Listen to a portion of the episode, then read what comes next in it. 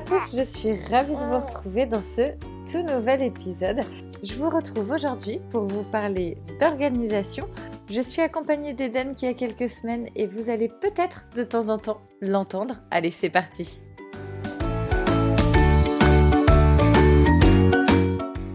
Bonjour, je suis Carole. Bienvenue sur cette chaîne de podcast. À travers ces podcasts, je partage avec toi ma vie de famille en mode de vie zéro déchet, mais pas que. Si tu apprécies le podcast, la meilleure façon de le soutenir est de lui mettre 5 étoiles sur la plateforme que tu utilises. Ainsi, tu permettras de le faire découvrir plus facilement à d'autres personnes.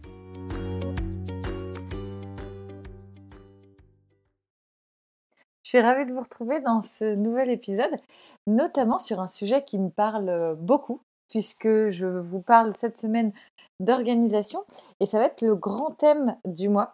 Aujourd'hui, je vous parle de s'organiser sur euh, son temps personnel. Alors, c'est un exercice euh, auquel je me prête depuis plusieurs années, puisque que ce soit bah, notamment sur mon temps personnel, mais aussi professionnel, puisque les deux sont très liés vu que je travaille de chez moi. Donc c'est très imbriqué, je dirais, comme, comme temps. Il y a la limite est, est vraiment très très très fine entre le temps perso et le temps pro. Et donc, je trouvais important, vu que je me prête à l'exercice depuis plusieurs années, notamment avec, donc, comme je disais, ce temps pro, ce temps perso, mais aussi avec l'arrivée de mes enfants dans ma vie.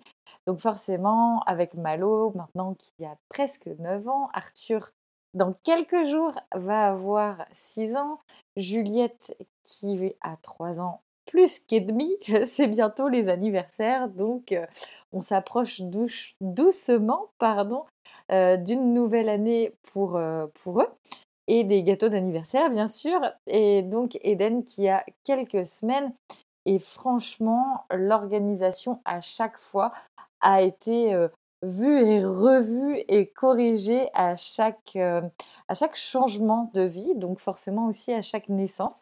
Et mmh, je trouvais très intéressant de vous partager mes astuces que j'ai mises en place au quotidien et que j'ai mis vraiment du temps et mmh, aussi toutes, je dirais, mes expériences, en fait, mes retours, j'ai éliminé ce qui ne fonctionnait pas et j'ai gardé vraiment que le meilleur, que les best, euh, que les best tips, si je puis dire.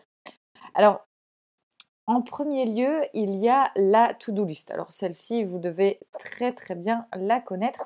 Mais le tout, c'est de ne pas tomber dans ces travers et je suis sûre et certaine que vous allez peut-être sourire en entendant ces paroles puisque toutes nous avons connu la to-do list à rallonge, celle que nous n'avons pas spécialement envie de faire ou du moins encore plus frustrant le temps de faire, on la voit se rallonger de jour en jour et c'est hyper frustrant.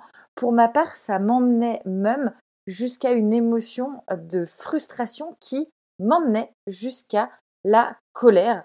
Et mmh, une colère qui pouvait euh, bah, en fait euh, exploser un petit peu à tout moment comme une cocotte minute parce que je voyais cette liste s'allonger sans avoir possibilité euh, vraiment de la finir et c'était très très frustrant pour moi.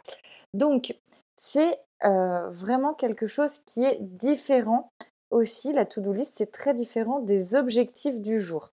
Pour ma part, l'objectif du jour, par exemple, ça peut être pour moi de prendre 5 minutes pour boire ma tasse de thé ou prendre un quart d'heure pour me faire ma manucure. Prendre du temps pour moi, un objectif pour moi. Alors la to-do list, je la note par mois et non par jour. Comme ça, ça me permet clairement de me dire bon bah ça c'est ok, ça peut rentrer au niveau mensuel dans ce que j'ai à faire. Si je vois que ça déborde trop, je me dis, là, il faut revoir la to-do list parce que clairement, je sais que ça va pas pouvoir se faire sur ce mois de mars, par exemple. Et ce que je fais, je le fais aussi en fonction du temps et de ce que j'ai de prévu dans mes différentes journées. Clairement, une journée où je suis à la maison, je me prévois maximum trois tâches parce que je sais clairement que entre les imprévus, ça peut être du temps passé, par exemple pour un, appel téléphonique qui va durer plus longtemps que prévu, etc. Déjà, le fait d'avoir trois tâches bien distinctes dans la journée que j'arrive à faire, c'est hyper gratifiant. Et puis au fur et à mesure, on arrive à avancer et on est vraiment dans une to-do list qui est positive, qui nous emmène à la satisfaction en fait. La satisfaction d'avoir réussi à faire.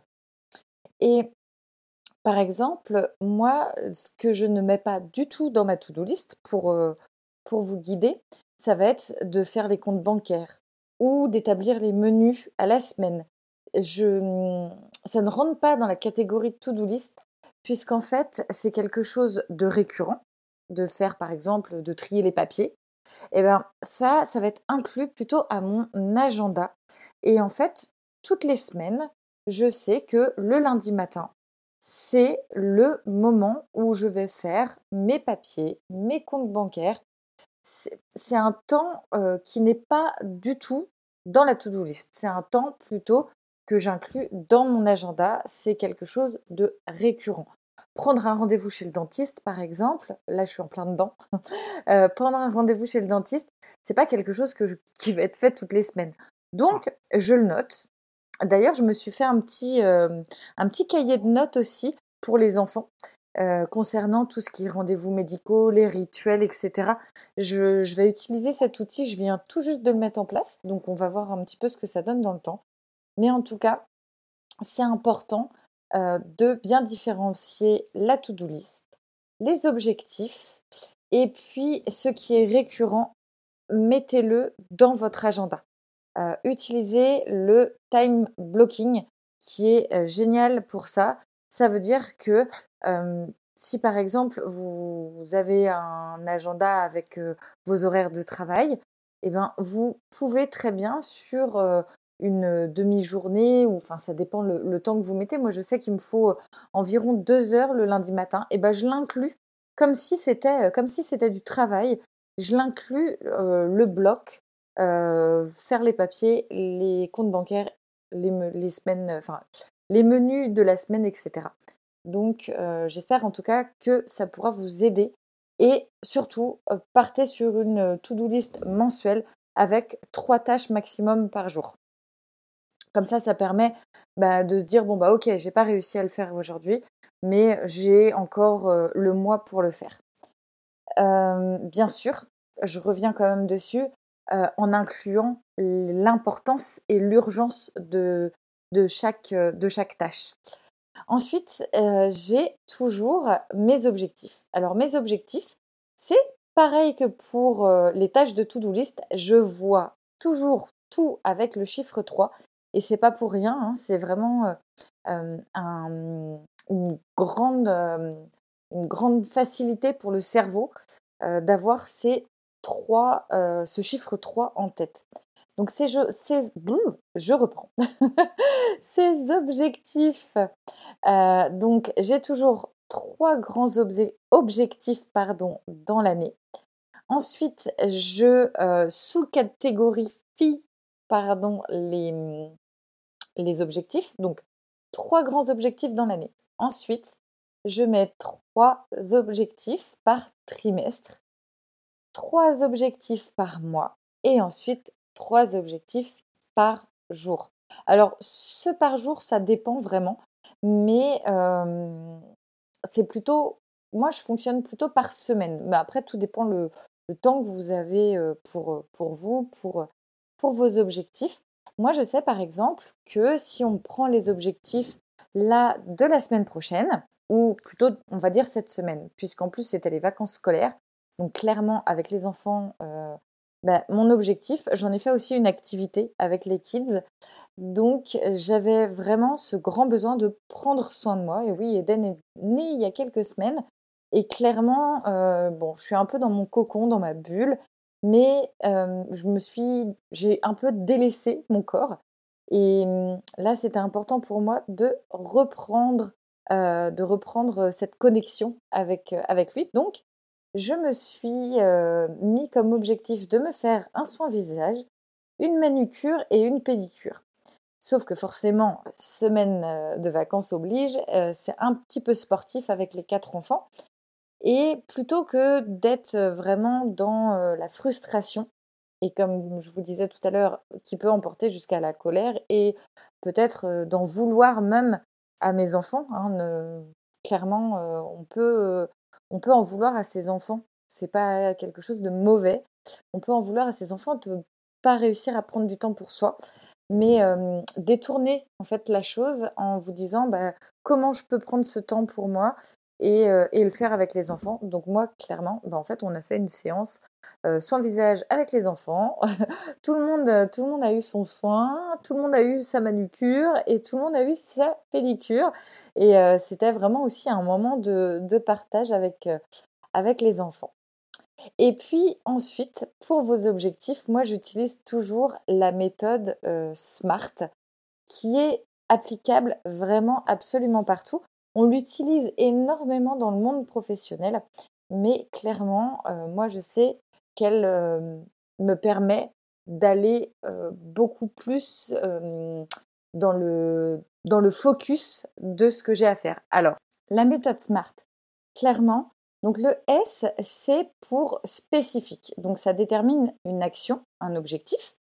Ensuite, on a le M de mesurable. Donc là, c'est un indicateur de résultat, l'objectif à atteindre. Ensuite, on a le A d'atteignable. Quelles sont les étapes à franchir? Le R pour réaliste. Quels sont les moyens prévus?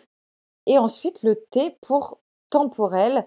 Euh, euh, alors, dans le business, on, dit quelle, deadline, quelle, euh, quelle date.